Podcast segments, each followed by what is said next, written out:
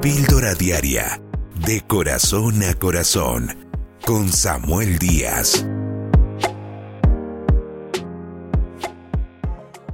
En el Salmo 18 encontramos un salmo de David, un salmo que él entonó mientras se encontraba en momentos de dificultad, donde el Señor lo rescató de todos sus enemigos y de Saúl, que era su enemigo.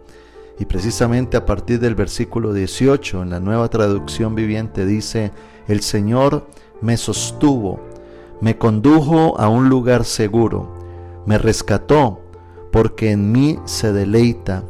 He seguido todas sus ordenanzas, nunca he abandonado sus decretos, soy intachable delante de Dios, me he abstenido del pecado el Señor me recompensó por hacer lo correcto. Él ha visto mi inocencia. Con los fieles te muestras fiel. A los íntegros les muestras integridad. Con los puros te muestras puro. Pero te muestras astuto con los tramposos. Rescatas al humilde, pero humillas al orgulloso. Enciendes una lámpara para mí. El Señor, mi Dios, ilumina mi oscuridad. Con su fuerza puedo aplastar a un ejército, con mi Dios puedo escalar cualquier muro. El camino de Dios es perfecto. Todas las promesas del Señor demuestran ser verdaderas. Él es escudo para todos los que los, buscan su protección. Dice, Dios me arma de fuerza y hace perfecto mi camino. David era un guerrero. David fue un hombre que para conquistar el trono tuvo que perseverar, ser resistente, creer a la palabra de Dios y avanzar. Y qué bonito es entender de que Dios, al igual que a David, nos ha dado promesas, promesas de bendición. A David le, le prometió gobernar y creo que esa promesa también está para cada uno de nosotros. Dios nos ha levantado como reyes y sacerdotes.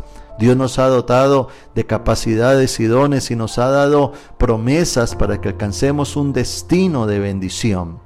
Pero David sabía de que era con Dios que podía alcanzar la victoria. El Señor lo sostuvo, dice él. El Señor lo condujo a un lugar seguro. El Señor lo rescató en el momento del peligro. Dios lo acompañaba siempre. Y yo creo de que esa realidad se debe de manifestar en cada uno de nosotros. El apóstol Pablo decía, si Dios está conmigo, ¿quién contra mí?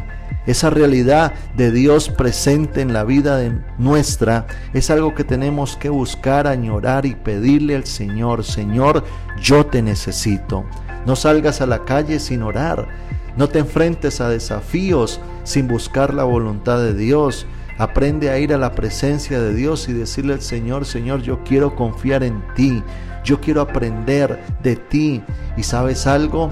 David experimentó algo muy lindo y es que él llevaba una vida intachable delante de Dios. A pesar de sus errores, él se arrepentía y volvía a Dios, buscando ser un justo, una persona que agradara a Dios. Y él dice, tú me recompensaste, Señor. Tú eres fiel para los que se muestran fieles. Tú eres, Señor, íntegro para los que se muestran íntegros. Tú eres puro para los que se muestran puros. Está hablando de que Dios quiere encontrar en nosotros una vida que le agrade. David era un guerrero, dependía de Dios, pero también hacía lo correcto para que le fuera bien. Hay personas que hoy en día hacen lo incorrecto y están esperando buenos resultados. Las cosas no funcionan así. Necesitamos ir a la presencia de Dios, pero también permitir de que Dios obre en nuestras vidas.